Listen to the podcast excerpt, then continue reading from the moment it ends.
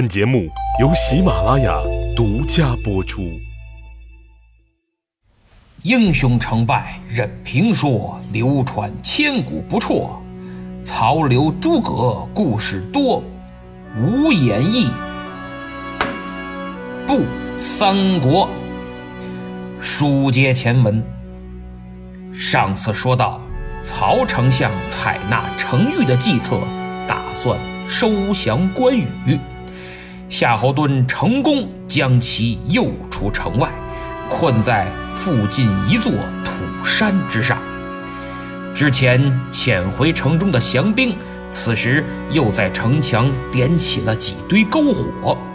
关羽见城内火光冲天，心想：不好，看来下邳城已经失守。这大哥的家小尚在城中，不行，我得杀回去。想到这儿。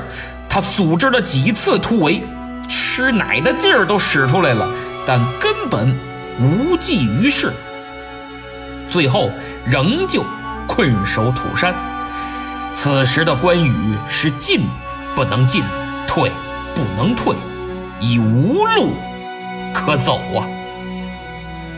由此我们发现，曹操这第一步非常成功，太成功了，心理战。配合的也很到位，那么接下来就看张辽能否在谈判中取得胜利了。其实曹操将关羽重兵包围，既不主动进攻，又让他突围不成，态度已经很明朗了，那就是打，奉陪到底；谈，大门敞开。而打，你只有一个结果。就是失败，所以谈才是唯一明智的选择。武力只是为谈判做铺垫的筹码而已。就像一千七百多年以后，新中国刚刚成立之时，经过百余年的战乱，百废待兴，面对鸭绿江对岸的熊熊战火。百万志愿军雄赳赳、气昂昂跨过鸭绿江，对战以美国为首的十六国联合国军，以顽强不屈的战斗精神和超人的战斗意志，经过三年艰苦卓绝的战争之后，将对方拉回了谈判桌前，以打促谈，这就是当时党中央给志愿军司令部的最高指示。可见，谈判是目的，武力是手段，是为谈判服务的。此时的张辽啊，压力山大，因为他明白劝降他真是个纯技术活他的谈判技巧决定着整个事件的成败。一旦破裂，以关羽的脾气，一定会跟曹操死磕，必然鱼死网破。这。是曹公最不愿意看到的结果呀。那么，对于这次谈判，外围的客观条件已经都成熟了，就看他的了。哎，换句话说，关键核心就在于谈判技巧了。其实，谈判高手拼的一定是心理战。不管是商业并购还是日常生活工作，我们经常要涉及到谈判，哪怕很小。而只要是谈判，想胜利，谋求自己利益的最大化，那么至关重要的就是要揣摩对方的心理，探明对手的底牌，同时还得讲究技战术的运用。你上来就一顿王八拳瞎抡，漫天要价。遍地还钱，那是路边地摊砍价的做派。张辽显然是非常称职的谈判高手。现在就让我们一起来欣赏一下他近乎完美的表现。话说关羽被困土山整整一宿，第二天天一亮，张辽单人独骑就上了土山。关羽一见是张辽，警惕性很高，丹凤眼一眯，文远，莫非来说关某？就是你是不是来替曹操做说客的呀？张辽回答：不然。昔日蒙兄救弟，今日弟安得不叫兄啊？当年你在白门楼救过我一命，今天我怎能不救你呢？张辽上来先把救命之恩拿出来说，那意思咱俩可是过命的交情，我哪能害你呀？这距离立刻就拉近了，使关羽原本很高的警惕性也随之降低，所以张辽的开局就很成功。换成其他任何寒暄之词，都属于普通扯淡，很容易把天聊死。张辽接着说道：“刘皇叔和翼德生死下落不明，下邳城已破。”丞相吩咐护卫皇叔家小，军民尽无伤害。我特来向兄长汇报。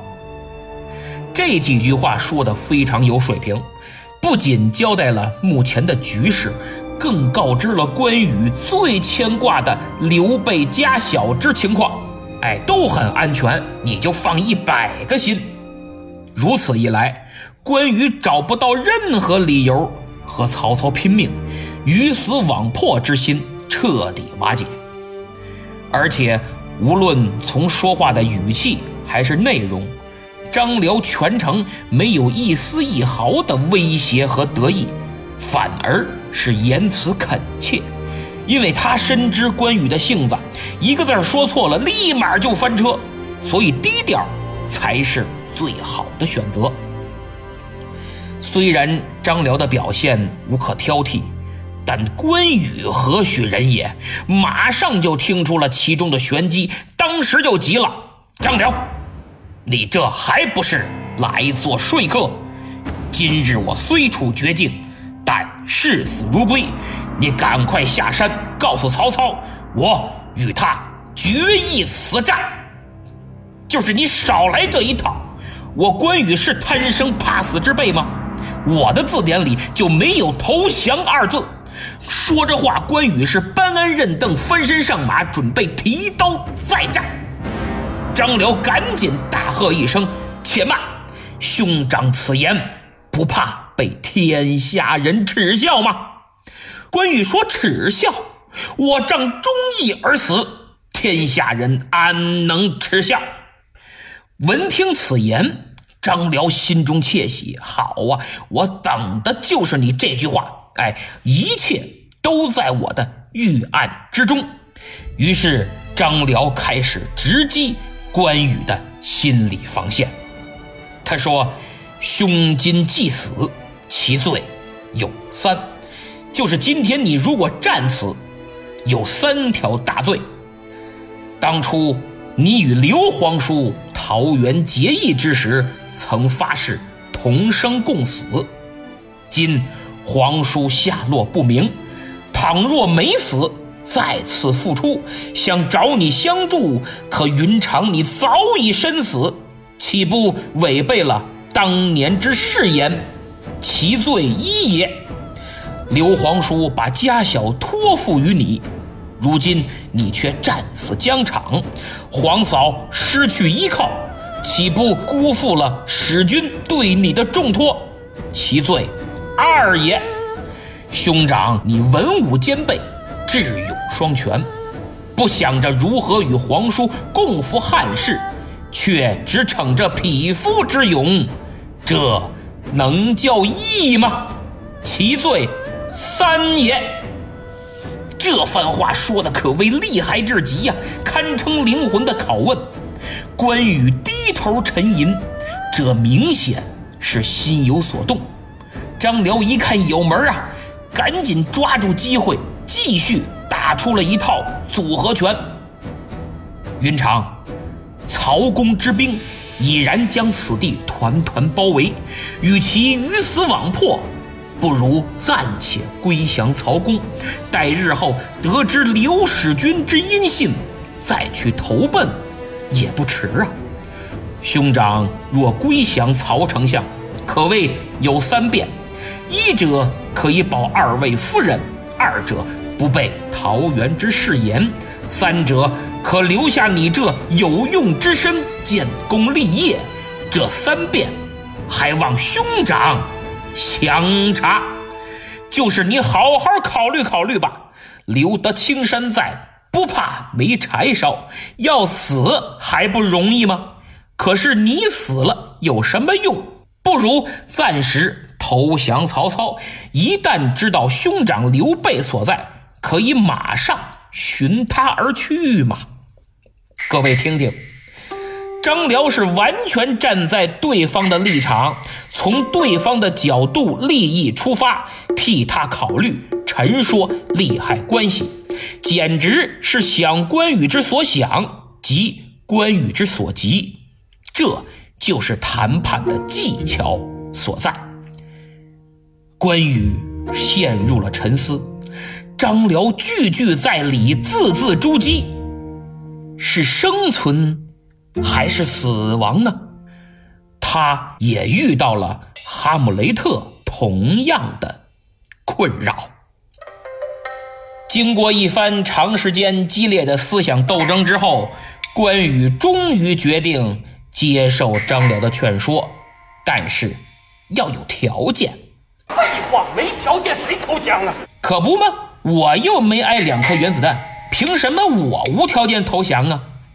于是关羽缓缓说出了他的条件：凶言三辩，我有三约。若丞相能应允，我当立刻卸甲；如不能，我宁受三罪，战死沙场，绝不肯降。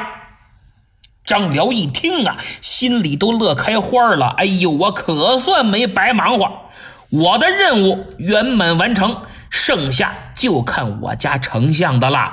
只要他能答应，别说三约，三十约都行。丞相宽宏大量，必会应允。云长，请讲。一者，我只降汉帝，不降曹操；二者，善待两位皇嫂，以皇叔俸禄赡养，闲杂人等一律不得打扰；三者，但知皇叔下落，不管千里万里，我当立即请辞。三者缺一不可。张辽不敢耽误，当即下山禀报曹操。第一条，曹丞相一听，哎呀降汉不降曹？哎呦，我就是大汉丞相，我既是汉，汉既是我。这第一条啊，嘿嘿，就是小孩话，叫 too young too simple。这第一条啊，没有问题。说第二条吧。张辽说：“要善待刘备两位夫人，用刘备的俸禄供养，闲杂人等不能前去骚扰。”曹操一听，嗨，这是应该的呀！不仅以刘备的俸禄发放，还要加倍，这叫事儿吗？至于闲杂人等啊，传令一律不准靠近。我曹操带头做表率，张绣他婶儿的事儿绝不会再次发生。放心吧。接着说说第三条，呃，这个 丞相，这第三条嘛，他有点儿，哎，文远，不要吞吞吐吐，但讲无妨。呃，丞相，云长说，日后只要知道刘备下落，就要前去投靠。啊？这这这这可不行！不，我白白养着他。回头又找他哥去了，我老曹可不干这赔本的买卖，这事儿不行啊，不行不行，没法商量。张辽一看这要完呢，要是不答应，这还真没法收场。其实他是真打心眼里想救关羽一命，不愿看到鱼死网破。于是他再次发挥了自己的谈判技巧，急忙劝解道：“丞相。”关羽为什么对刘备这么忠心呢？肯定是刘备对他好呗。您要是超过刘备，使劲儿对他好，他能不感激您吗？哎，多打打感情牌，人心都是肉长的，时间长了都有感情。就是块冰，您也能给他物化喽。何况这重情重义的关羽呢？曹操一琢磨，嗯，是这个理儿，还是我家文远会说话，我就拿出佛祖割肉的心肠来，我就不信感化了他关云长。曹丞相一拍大腿，就这么愉快的决定了。对于曹操而言，收复徐州虽没能剿灭刘备，但收降了关羽这样一员上将，心情别提多愉快了。他是一路哼着小调就回奔许都。对于关羽而言，连投降这件事儿都能做得如此有理有利有节，还能生出个身在曹营心在汉的美谈来。说白了，连投降都投得这么帅，实在无愧于三国名将的美誉。功德圆满，皆大欢喜。至此，由程昱老师主导的谈判收购事件完美收官，而整个过程，从程昱的谋略算计。到张辽的谈判技巧，再到曹操的爱才宽容和关羽的临危不惧、忠义本色，无不体现的淋漓尽致。当然，这一切都以双方的诚信作为基础。尔虞我诈，各怀鬼胎，事到临头突然反悔，说了不算，算了不说，那。可是要受到严厉制裁的。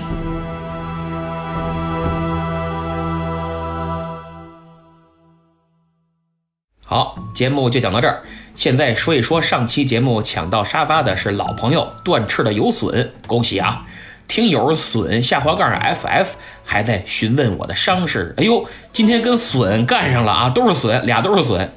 谢谢您的关心啊！我想很多朋友都在惦记，请大家放心，现在已经不影响干工作了，不用再包着了。而且握哑铃、杠铃、打字儿都可以了，就是使筷子这种高精度灵巧的动作还是不太行啊。慢慢恢复吧，没事儿。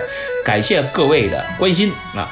天生爱笑的曹操评论说：“其实袁让说的没错。”关羽性格再高傲，武艺再高强，也是没胆量单挑吕布的。如若单挑，恐怕过不了五十回合就会被吕布挑落马下。此言一出，听友二六五零七八七三二赶紧补充说：“他说关羽跟吕布打的话，五十回合是能过的。现在市面上流行的都是毛版三国。”被改的漏洞百出，罗版三国中武力很明确。张飞虎牢关大战吕布五十回合，渐渐枪法散乱，关羽才上前助战。张飞能过五十回合，关羽应该也能过。各位看看，这都是三国专家。我们这个专辑就是个平台，把三国迷都吸引过来，大家发表意见，共同交流，我也能学习提高啊。听友畅畅要加油，也是这个看法。他说有一段时间没来听了啊，一开始来的时候还好奇怎么收听率这么低，原来那时候他来的太早了。听到现在收听率越来越高，有点担心呢，听不完就该收费了。还说节目越讲越好，扩展了很多有趣的历史故事。重点是听书的时候看楼下的评论很热闹。他说他是一名大学生，挺好奇来这里听书的大家都什么年龄啊，还有主播的年龄。首先感谢您的肯定，看来这么久时间了，我这坚持的呀还挺好，节目越养越肥，听众也越来越多，交流互动也越发紧密，这都是大家捧场。三国这个专辑肯定免费，请您放心，不收费啊。以后做民国可能会收费，希望大家呢也一如既往的支持。呃，我呢是八二年生人，现在三十八了。那么最后隆重介绍一位听友，他叫。Coco Chloe，名字很洋气。她是个七岁半的小女孩，留言说非常喜欢《三国演义》，以前妈妈给她听袁阔成老师的评书，现在呢非常喜欢听咱们这个专辑，而且他每集都听无数遍，有的地方甚至能倒背如流，还说争取下次能抢到沙发，好能读他的留言，希望主播快快更新。咱不用等下次沙发啊，这就给你读。叔叔很荣幸有你这样一个小朋友粉丝，刚七岁半，那字儿打的一个错别字没有不说，而且那语气语言跟小大人儿一样。大家可以看看他的留言啊，一点不像小孩，真是神童啊！希望一直能得到你的支持。马上春节了，为了感谢喜马拉雅这么好的平台，现在特意为大家推荐西马精品开门见喜新年礼盒。不仅包装精美，年味十足，而且非常不一般。有价值二百一十八的小雅 AI 真无线耳机，一百四十九的小雅 Nano 音箱，价值二百一十八的 VIP 年卡和一个卡哇伊的小雅手办，价值六十九，一共六百五十四，现在只要三百六十五，相当于一天仅仅一块钱，立省二百八十九。对于送孩子、送亲朋好友或者没有好耳机、好音箱，需要购买会员的朋友，都是不错的选择。毕竟本专辑配乐也不错，硬件不好使效果大打折扣啊！如果您感兴趣，请点击节目购物车图标，或者到主播主页前去查看。那么今天。